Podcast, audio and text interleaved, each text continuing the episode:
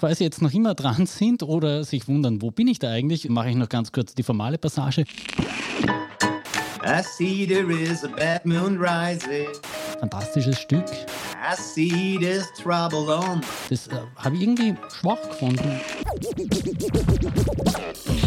Mit einer Zirkuskanone am Königelberg hätte schießen lassen.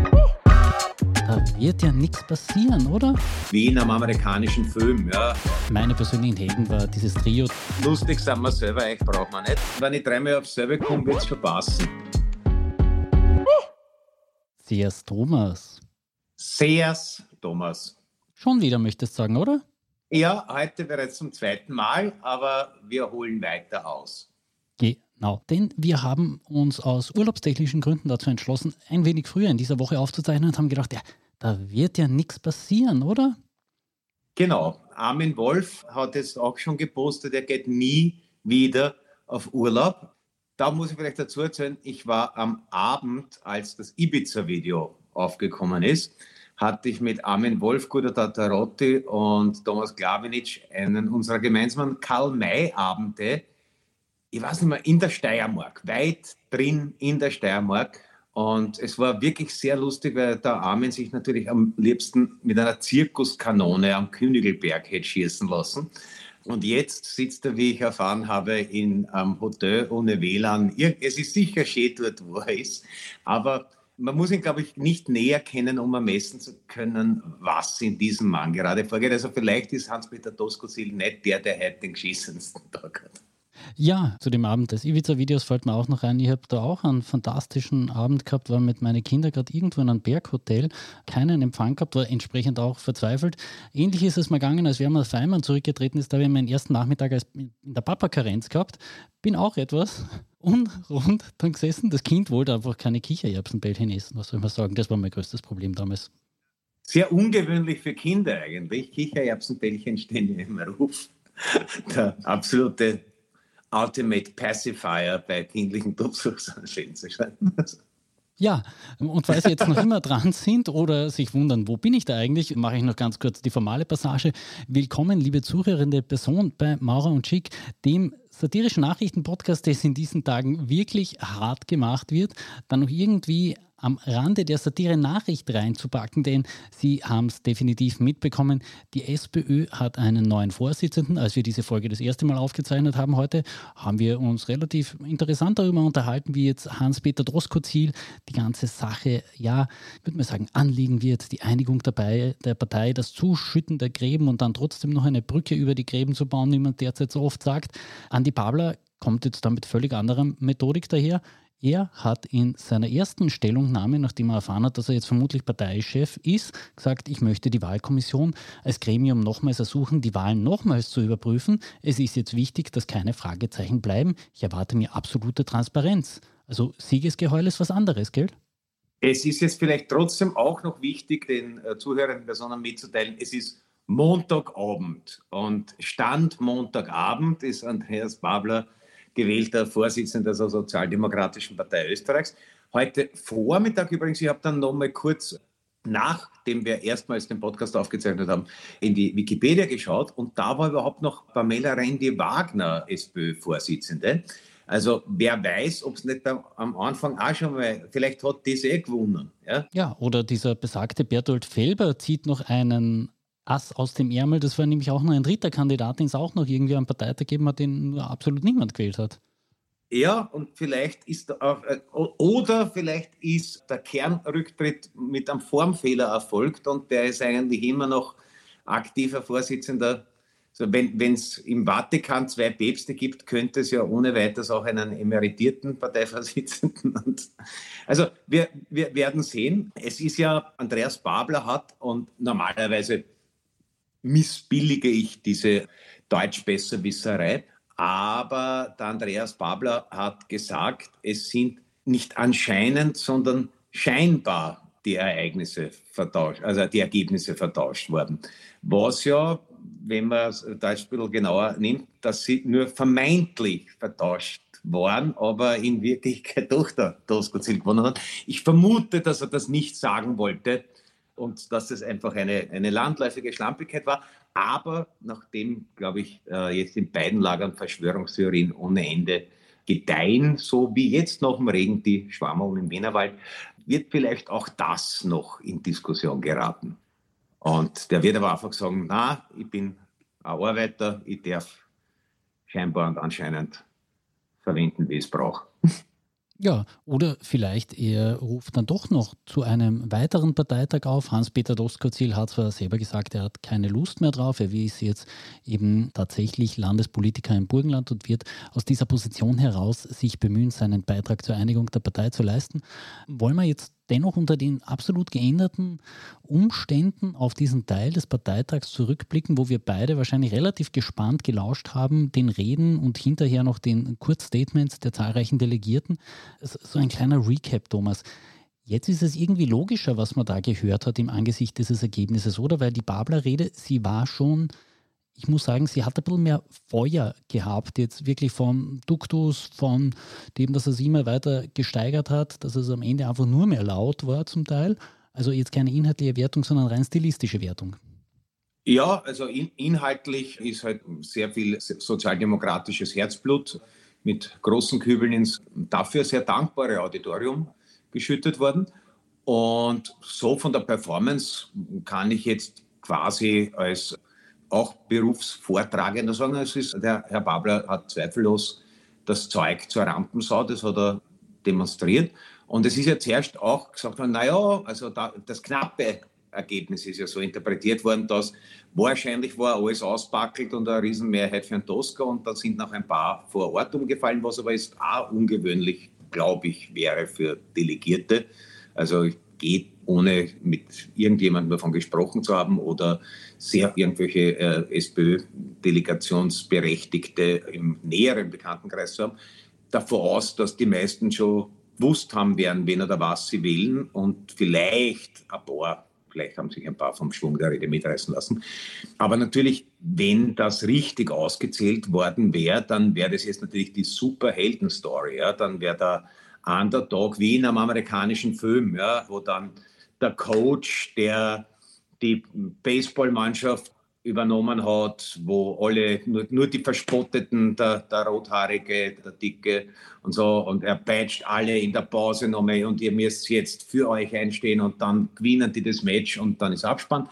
So ähnlich wäre es gewesen, wenn das gleich richtig ausgezählt worden wäre. Da wäre dann eben der, der Underdog reingegangen, hätte unglaublich brillant aufgespielt und wäre akklamiert auf den Schultern ins nächtliche Linz getragen worden, was dann vielleicht wieder ein bisschen antiklimaktisch ist. Aber im Großen und Ganzen wäre das ein super Drehbuch gewesen. Also einen Überraschungstriumph so antiklimaktisch konsumieren zu müssen, ist sicher jetzt auch für Andreas Babler nicht der, der, die erwünschte Variante.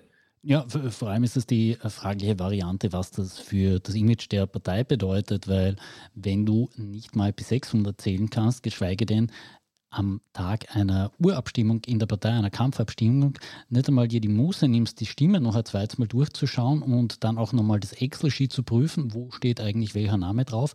Ja, ich weiß nicht, ob man diesem, diesem Verein bzw. dieser Partei dann wirklich, ob es eine Empfehlung ist, ihr das Bundeskanzleramt anzutragen.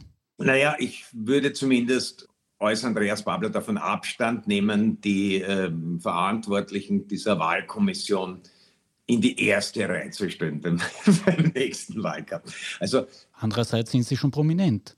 Ja, ja, ich, ich, glaube eben auch, es wird jetzt wahrscheinlich auch noch Thema werden, dass die, mir ist jetzt der Name entfallen, die, wie, wie hieß sie, die, die die Wahl geleitet hat? Frau Grubeser ist übrigens die Lebensgefährtin von Max Lercher, falls du auf den zu sprechen kommen wolltest. Genau, und das, glaube ich, ist ja in, in sich schon der Stoff, aus dem Verschwörungstheorien geschmiedet werden weil auf welcher Seite der Herr Lercher steht, war kein Geheimnis. Und, aber ich glaube, in Wirklichkeit wird, wird jetzt, glaube ich, bei ganz vielen, wenn wir jetzt neue Posten ausgeschrieben werden sollten in der SPÖ, wird Excel-Kenntnisse als Voraussetzung in den Stellenanzeigen vermerkt sein. Ich kann auch kein Excel. Ich, ich sage ganz ehrlich, aber wenn, Sie mich gefragt hätten, willst du diese Wahl auszählen, hätte ich gesagt, na gut, dann zähl den Schatz zweimal durch. Und, oder dreimal. Und wenn ich, wenn ich, wenn ich dreimal aufs selbe komme, wird es schon passen. Also ich hätte mich da vielleicht gar nicht mit Excel-Sheets aufgehalten. Ja, meine persönlichen Helden an diesem Parteitag waren ja ehrlicherweise weder Hans-Peter Doskozil noch Andreas Babler und auch nicht die nachgereihten Rednerinnen und Redner, obwohl ich mit einem übrigens sogar in die Schule gegangen bin, einige Jahre, aber das erzähle ich in einer anderen Episode. So ein bisschen Cliffhangern muss man ja auch. Ja, ja, ja. Äh, ja, meine persönlichen Helden war dieses Trio, das in der Zwischenzeit dann, während die Leute jausen waren, Abstimmungen gemacht haben und ein paar offenbar falsch gezählt haben, welche Lieder die gespielt haben Hast du da auch zuhören können? Also mein Favorite war jetzt rein musikalisch Sex is on Fire von Kings of Leon. Ja. Fantastisches Stück. Ich vermute vielleicht mit dem Hintergedanken, die Erotik der Macht noch einmal zu unterstreichen, war dann vielleicht eher, eher ein Musikwunsch vom Herrn Doskozil, der ja damals äh, da auch noch nicht gewusst hat, wie es ausgeht und vor allem, dass es dann nicht so ausgeht, wie es ausgegangen ist. Ah. Ja, und, und dann gab es noch ein zweites Stück. Gell? Das hat mir auch irgendwie, es, es lässt sich jetzt neu kontextualisieren. Creedence Clearwater Revival ist so quasi jeder Klassiker auf jeder Partyband-Liste. Ja, und eben die Heraufbeschwörung von Unheil. I see there is a bad moon rising. I see there's trouble on the way. Aber was für ein ausgewachsener Trouble da auf seinem Weg war, das haben vermutlich auch die Musiker nicht antizipiert. Schon wieder die Roten? Wie lange dauert dieses Drama eigentlich noch? Kaum haben wir uns abmoderieren lassen, da war auch schon eine Meldung über Christian Bevny da. Der Mann ist Fahrschuleigentümer, war zwei Jahre lang Abgeordneter zum Nationalrat, bevor er Radstädter Bürgermeister wurde und gehört auch der nächsten Salzburger Landesregierung an. Eine schwarz-blaue Landesregierung sollte man dazu erwähnen. Und da wird der Herr Bedny unter anderem für Verbraucherschutz zuständig werden. Und Thomas, du vermutest jetzt schon ziemlich genau, worauf ich hinaus will. Mm, ja, er dürfte sehr intensiv mit einem Verbraucherschutzthema kollidiert sein vor nicht allzu langer Zeit. Genau, so, so kann man es auch sagen. Laut seinem Anwalt wurde er im Jahr 2020 in einem betrügerischen Immobiliengeschäft verwickelt und verlor dort erhebliche Summen seines Privatvermögens. Er war das Opfer, sollte man immer wieder noch dazu erwähnen. Und eben diese Koinzidenz von einem Betrugsfall und seiner Zuständigkeit für Verbraucherschutz haben jetzt einige Medien als Argument herangezogen, um dann noch weitere Details, vermeintliche Details, muss man dazu sagen, aus diesem Fall zu berichten. Ihr würdet sagen, wir halten uns ans Medienrecht, Thomas, oder? Wir halten uns ans Medienrecht. Ich glaube, das ist ja, Internet ist ja der wilde Westen, aber wir, das, das wollen wir ja nicht gut finden. Nein, äh, auf keinen Fall, denn außerdem kann man diesen Fall auch diskutieren, ohne über medienrechtliche Grenzen zu gehen. Ich habe nämlich ein wenig nachgeforscht zu dem Herrn Bevny und da habe ich zum Beispiel eine alte Transparenzmeldung aus dem Nationalrat gefunden auf einer Internet-Backup-Seite und da hat er zum Beispiel angegeben, dass er als Abgeordneter nicht mehr als 1000 Euro im Monat dazu verdient und das als damals noch offiziell Eigentümer einer Fahrschule. Das äh, habe ich irgendwie schwach gefunden, muss ich jetzt gestehen, weil ich immer gedacht habe, äh, man verdient mehr als Eigentümer einer Fahrschule. Ja, vielleicht war das nur vorübergehend, weil er nicht Zeit gehabt hat, sich selbst darum zu kümmern. Ansonsten muss ja diese Fahrschule ein Goldgruben gewesen sein weil, auch wenn wir jetzt die kolportierten Summen nicht nennen, äh, die sind doch erheblich. Also da kriegst sogar in Wien-Neubau eine anständige Eigentumswohnung und in Radstadt kannst du vielleicht nicht den Hauptplatz kaufen, aber doch was Geräumiges. Ja. Genau, ein, ein mehrstöckiges Gebäude am Hauptplatz in Radstadt, den ich jetzt zwar noch nicht so vor Augen gehabt habe, aber das wird sich ausgehen. Und da ist ja schon, also wir wissen, dass äh, ja auch Erbschaft unter besonderem Schutz der, des Leistungsgedankens steht in Österreich. Also vielleicht war das Geld einfach schon da oder es bleiben ja auch die Gewinner bei 6 aus 45 aus guten Gründen anonym. Aber äh, der Herr definitiv scheint über doch erhebliche Barmittel verfügt zu haben. Und wie gesagt, wir wissen jetzt nicht, ob es ein ugandischer Prinz war oder einfach äh, äh, ein faires Immobilienentwicklungsgeschäft äh, sonst wo. Aber es ist, also man, man, könnte zwei Schlüsse daraus ziehen. Man könnte den Schluss daraus ziehen, dass er es als vom, vom Thema, zum Thema Verbraucherschutz und speziell Betrugsprävention übers Internet oder vielleicht war es auch das Telefon oder ich habe auch schon SMS gekriegt, wo gestanden hat, Mama, ich habe eine neue Handynummer, bitte überweis mir was. Wie genau es passiert ist, wissen wir nicht, aber man könnte sagen, dass der Herr Beffni vielleicht ganz besonders sensibilisiert für die Materie ist und vielleicht deshalb besonders qualifiziert, dieses Amt auszuüben. Gegenposition wäre, naja, der hat ja dann äh, Steuergeld in der Hand und ähm, vielleicht sollte er vorher den Finanzführerschein machen. Man, also da aus medienrechtlichen Gründen sollte man da vielleicht keine, keiner der beiden Seiten anschließen. Ja, aus medienrechtlichen Gründen dürfen wir aber natürlich auch aus dem Firmenbuch zitieren. Und der Herr Pevny ist zum Beispiel noch immer Geschäftsführer von Pevny Energy, einem Unternehmen, das sich laut Firmenbuch mit der Errichtung von Kraftwerken beschäftigen soll. Und zuvor war er äh, der Eigentümer der Pevny Management GmbH, die ist im Jahr 2020 liquidiert und die haben mit relativ viele Firmenbuchbilanzen gegraben. Also woher dieser Reichtum kommt, habe ich nicht herausfinden können bei allem journalistischen Spürsinn und sachlichen Verstand, was Betriebswirtschaft und ja, ähm, Rechnungslegung anliegt. Also das, äh, mir hat sich nicht erschlossen. Ja, wie gesagt, du hast äh, sicher auch als Journalist keinen Einblick in die Euro-Millionen-Gewinner. Das müssen wir als Option immer offen halten. Aber wir, wir, man kann festhalten, dass äh, die Einkommensquellen, weil ich glaube, auch in Kraftwerke investieren tut man ja nicht äh, hobbymäßig, dass du sagst, naja, wenn ich, wenn ich Rauchen aufhöre, äh, bleiben mir 300er im Monat über und die investiere, da kriegst du wirklich nur ein sehr kleines Kleinkraftwerk wahrscheinlich äh, zusammen.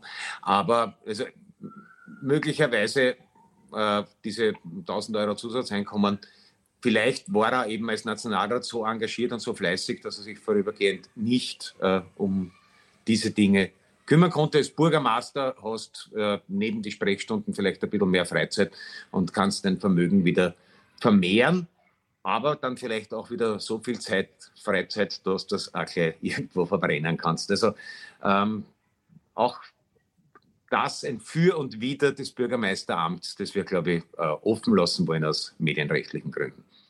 Ja, anderer Satz noch aus diesem Schreiben des Anwalts, ich, den ich sehr bemerkenswert finde, weil ja manches Mal aus der Ecke der FPÖ Angriffe in Richtung der unabhängigen Justiz kommen und da steht zum Beispiel drinnen, wobei mein Mandant von Beginn an mit den Entwicklungsbehörden eng kooperiert hat.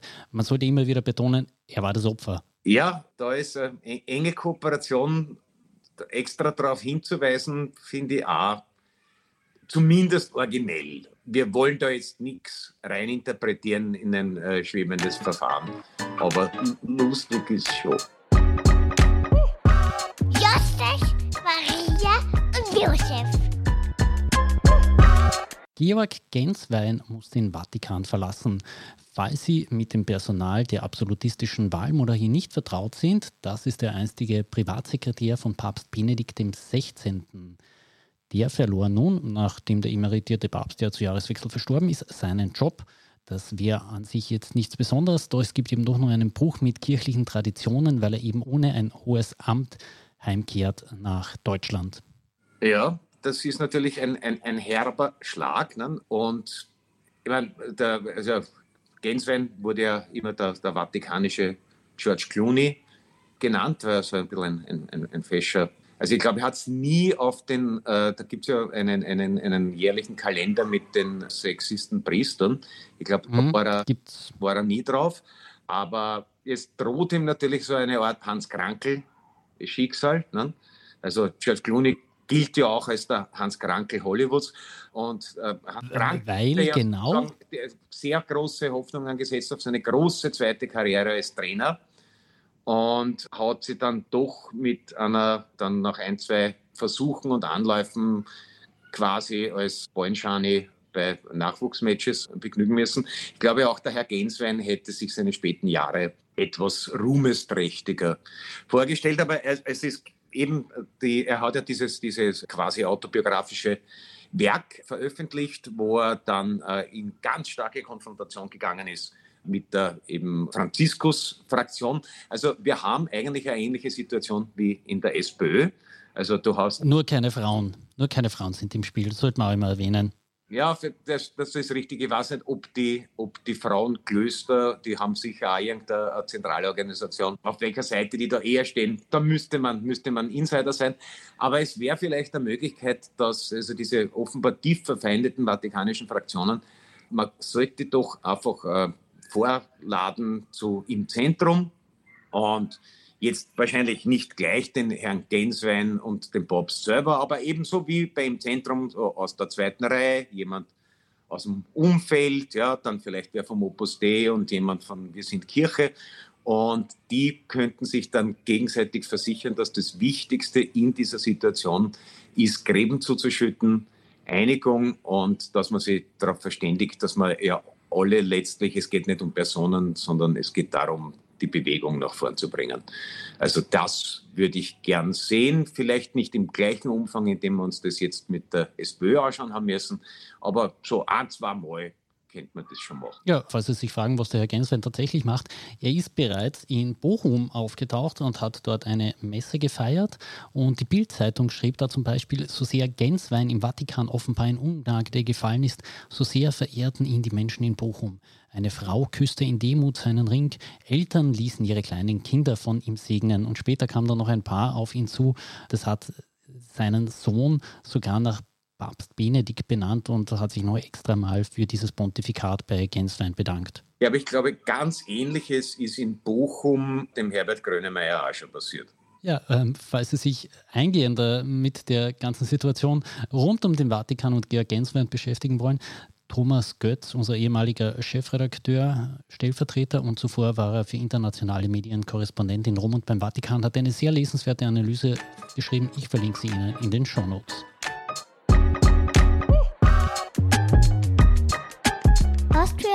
Austria in a nutshell. Die WKSDA hat Anklage erhoben und zwar gegen den Ex-Magna-Manager Siegfried Wolf und einen weiteren Ex-Magna-Manager. Die Vorwürfe beziehen sich auf den Verfangskomplex Eurofighter.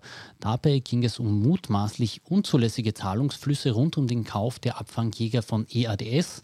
So soll zum Beispiel einer der Herren Vermögenswerte in der Höhe von 6,8 Millionen Euro verborgen sowie deren Herkunft verschleiert haben und sich so der Geldwäscherei schuldig gemacht haben, heißt das von der WKSDA. Und besonders bekannt daran, warum man eben da auch schon von Geldwäscherei und Herkunft verschleiern spricht, äh, ist eben dieser Teil, dass Teile dieser Gelder in Gold umgetauscht und in der Schweiz verwahrt worden sein sollen. Ja, also offenbar irgendwie äh, und, unter einer karierten Decke äh, über die Grenze gebracht. Also ich habe ich hab gelesen, es ging ja überhaupt um eine mehrstellige Millionensumme. Und die war dann 6,8 Millionen sind jetzt einmal in der ersten ja, Bestätigung der WKSDA drin. Millionen wären eigentlich mindestens 10. Und ich war dann ein bisschen enttäuscht vom Resultat, weil man dachte, aha, wie viel, wie viel ist das in, in Gewicht, in Gold? Und 10 Millionen wären gerade einmal 17,8 Kilo, weil man zuerst gedacht, okay, das, äh, der Herr Wolf ist sicher SUV-Fahrer, der kannst also in einen, in einen Mercedes G bringst schon Gold rein, bis die Hinterachs zum Jammern anfängt. Aber mit 17,8, das kannst eigentlich im Porsche noch ins Handschuhfach stecken. Also ich war ein bisschen enttäuscht. Also vielleicht das nächste Mal in Silber umtauschen, weil es einfach schönere Bilder gibt. Ja, äh, was wir jetzt definitiv noch erwähnen sollten, beide Angeklagten können dagegen noch Einspruch erheben und für sie gilt selbstredend die Unschuldsvermutung. Ja, außerdem äh, gehe ich davon aus, dass das einfach eine links-linke Kampagne der Staatsanwaltschaft ist, die irgendwann werden sie jeden, der den Sebastian Kurz auch nur gewählt hat, wahrscheinlich irgendwas unterstellen. Also man fragt sich wirklich manchmal, ist Österreich noch ein Rechtsstaat? Ich hoffe, ich habe damit das österreichische Medienrecht nicht überdehnt.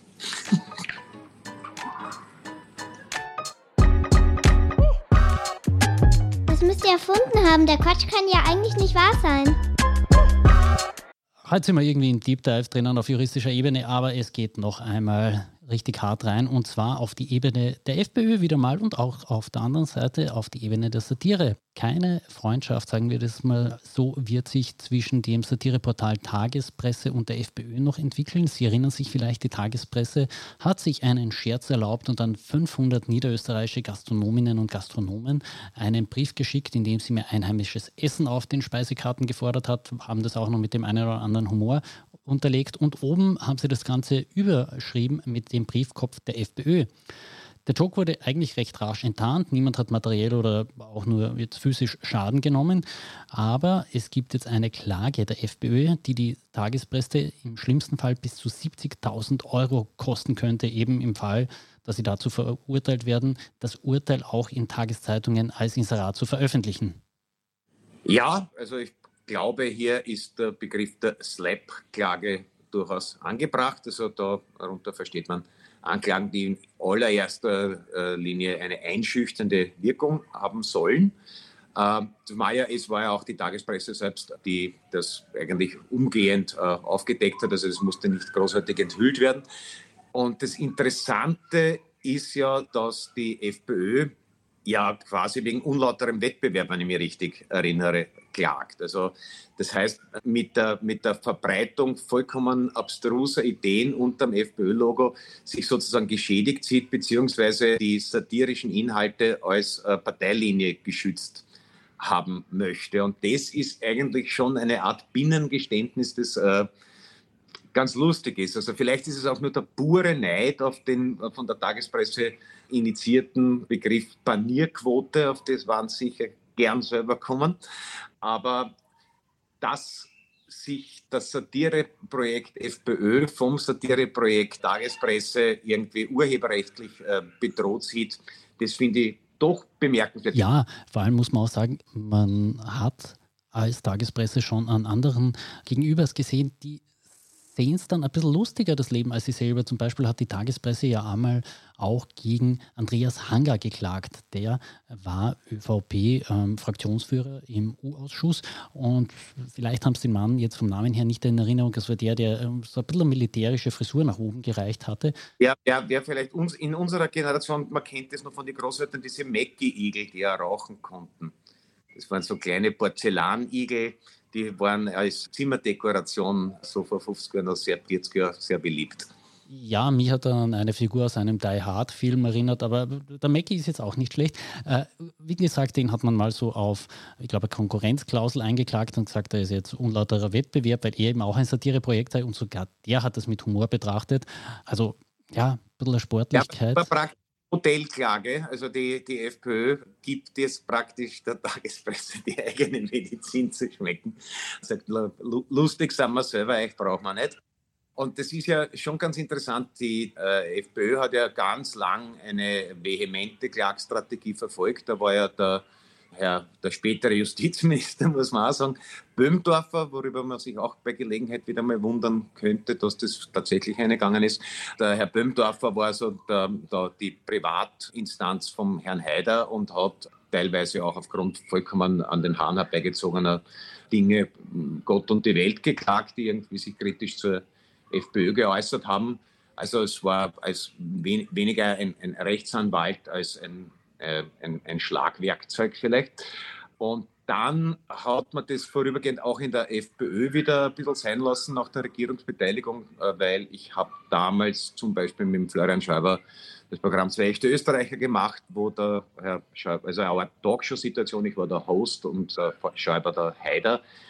Und da sind wir schon in Bereiche vorgestoßen, wo man sagen kann, na, kann, man, kann man diskutieren. Ähm, also nach unserer Auffassung war alles äh, sozusagen von der künstlerischen Freiheit gedeckt. Und es waren nachweislich auch immer wieder FPÖ-Anwälte drin, aber da war eben die Hausorder gerade, na, wir müssen jetzt seriös werden. Ja, also wir äh, jetzt in der Öffentlichkeit essen alle mit Messer und Gabel und wir tun auch nicht so, als würden wir alle irgendwie kriminalisieren wollen, die uns kritisieren. Und diese Phase scheint wieder abgeklungen. Und ich glaube, dass das damals auch eher etwas ist, was so aus der Richtung äh, Rispasser gekommen ist, als aus der Richtung Kickel, der ja damals noch äh, Gagschreiber für den Herrn Haider war. Gut, aber andererseits, da die FPÖ sowieso bei einer Regierungsbeteiligung an Deporters steht, könnte das dann sozusagen auch wieder sein Ende finden. Ja, also wie gesagt, man scheint mittlerweile Gloves auf, also die Handschuhe scheinen ausgezogen zu werden und das hat auch, also es liegt auch der Beleidigungsfaktor, Beleidigtheitsfaktor sehr hoch. Die Frau Swatzig hat aus Empörung über die linkslinken, den linkslinken Mob vorübergehend ihr Twitter-Profil stillgelegt. Also ich glaube, die alte Gefühligkeit, also diese Mischung aus Selbstmitleid und Jezorn scheint wieder die bestimmende Leitlinie der Freiheitlichen Partei zu sein. Und über das kann man sich natürlich, wenn man sich beruflich äh, zu den Zuständen in Österreich äußert, äh, nur sehr bedingt freuen, weil es eben ja, sehr leicht sein kann, dass diese Partei dann demnächst wirklich Einfluss darauf hat, was man sagen, schreiben, äh, äußern darf. Und deswegen gibt es auch diese Petition, wo ich mich auch eingetragen habe, wo ich weiß es nicht, 150 zumindest Künstler und Künstlerinnen sich da einmal aufgestellt haben, im wahrscheinlich sinnlosen Versuch an die Vernunft der FPÖ zu appellieren und doch irgendwie halbwegs westeuropäische Standards in der politischen Auseinandersetzung einzuhalten. Wie gesagt, man hat es dann gesagt, auch wenn man sich vielleicht nicht erwartet. Es ist ein bisschen wie die Rettungsgasse bilden. Man weiß, es haut nie, aber man sagt es dann trotzdem immer wieder. Genau, wir verlinken Ihnen diese Petition auch nochmal hinten rein, damit Sie nachlesen können, worum es da im Detail nochmals geht. Einstweilen sagen wir dann aber auch schon wieder ein ganz herzliches Dankeschön für die Aufmerksamkeit in dieser Woche. Na, wollten wir möchte noch ganz kurz, weil wir auch die Religion ja ein bisschen mit den vatikanischen Auseinandersetzungen gestreift haben, ich wollte noch kurz darauf zu sprechen kommen, dass ja in den Vereinigten Staaten gibt es ja dieses, ähm, diesen massiven Versuch von den Republikanern, unliebsame Literatur aus den Schulbüchereien zu entfernen. Und der hat jetzt sehr lustige Früchte gezeitigt, weil nämlich äh, ein paar eher liberale Eltern in Utah, also Mormonenstaat, äh, Staat, das umgedreht haben und gesagt haben, okay, das sind jugendgefährdende Inhalte und haben eingeklagt, dass die Bibel nicht mehr in der Schule zugänglich sein soll. Weil wir wissen, da ist von Genozid über Inzest wirklich alles drinnen. Und das musste nach herrschender Rechtslage in Utah akzeptiert werden. Und ähnlich gut gelaunte versuchen das gerade in Florida. Und das finde ich eine, eine sehr elegante Methode, den Ball zurückzuspielen. Auch da muss man vielleicht nicht damit rechnen, dass die Versuche, irgendwie Literatur zu kriminalisieren, so schnell enden werden. Aber und mit dem Buch Mormon äh, ist schon wer dran. Also das Buch Mormon wird jetzt auch durchgeforstet, ob das wirklich Jugendlichen zuzumuten ist. Auch da vielleicht äh, noch kurz, die South Park-Leute haben ein sehr schönes äh, Musical äh, mal geschrieben über das Buch Mormon, weil das Buch Mormon in einem Ausmaß absurd ist, dass es wirklich zum Todlachen ist, wenn du es einfach äh, ernst nimmst. Aber da schweifen wir schon ab. Ganz und gar nicht. Nachdem äh, einige Leute ja heuer auch wieder nach Griechenland reisen werden, werden wir uns in einer der nächsten Episoden auch nochmal mit griechischen Göttern beschäftigen, weil da ist ja Inzest und Genozid auch durchaus ja, an der Tagesordnung gewesen. Das ist eher die Regel als die Ausnahme, ja. Genau, falls Sie jetzt noch immer nicht genug hatten von uns, wir verlinken Ihnen dann nochmal die Petition zum Thema Tagespresse und natürlich auch alle wichtigen Artikel zu dieser Podcast-Folge in den Shownotes. Und einstweilen sage ich nichts mehr. Sagst du noch was? Ja, ich sage, ich überlasse die Abmoderationsbühne der bewährten Kraft. Tschüss und schleicht euch!